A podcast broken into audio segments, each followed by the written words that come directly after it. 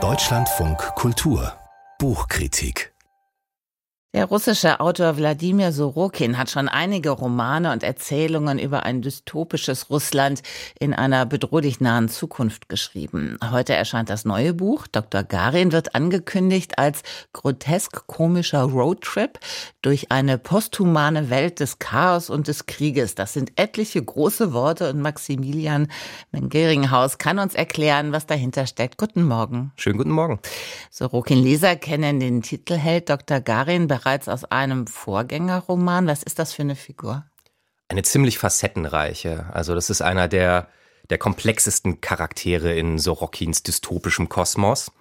Und dieser Arzt mit den sprechenden Vornamen Platon Ilyich, den kennt man aus besagter Novelle Der Schneesturm, da sei der unglückliche Titelheld.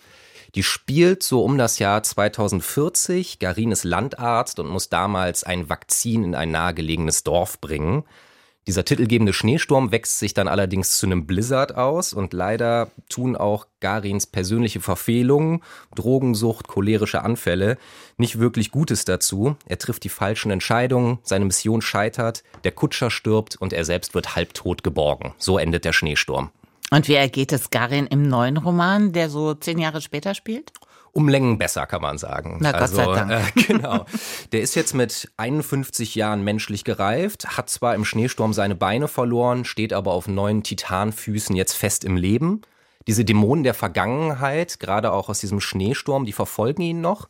Insgesamt strahlt er aber ziemlich viel Ruhe und Gelassenheit aus.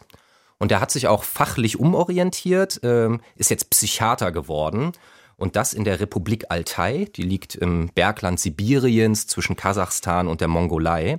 Und hier ist er Leiter einer ziemlich luxuriösen Klinik.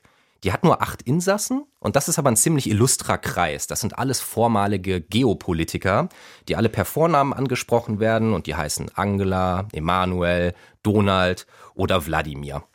Die leben da halt irgendwie in einer ziemlichen Idylle, mit der es dann auf einmal vorbei ist, als das benachbarte Kasachstan im Konflikt eine taktische Atomwaffe zündet und dann sind alle tatsächlich in die Flucht geworfen und es beginnt ein ziemlicher Höllentrip durch infernalische Landschaften mit wenig Güte und ziemlich viel Gewalt.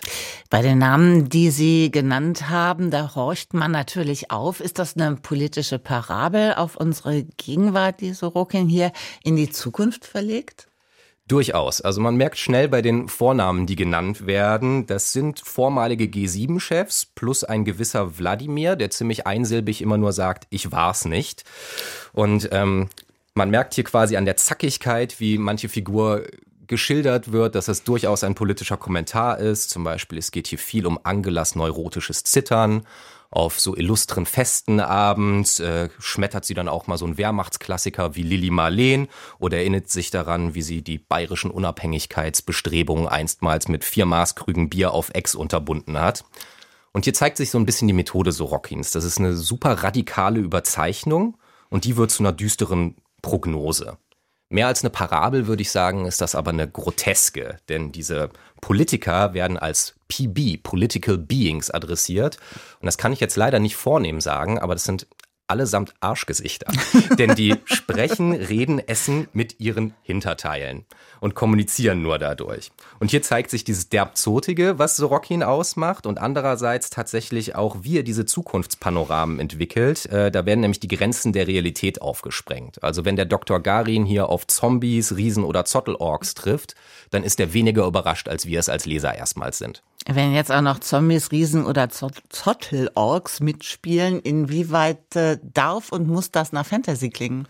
Das ist auf jeden Fall auch Fantasy und das sieht man bereits im Schneesturm, im Vorgängerroman. Da wird man so ganz behutsam dran geführt, wenn man dann irgendwann so zur Hälfte des Textes merkt, dass dieses Vakzin, dieser Impfstoff, der ausgeliefert werden soll, eigentlich einer gegen Zombies ist.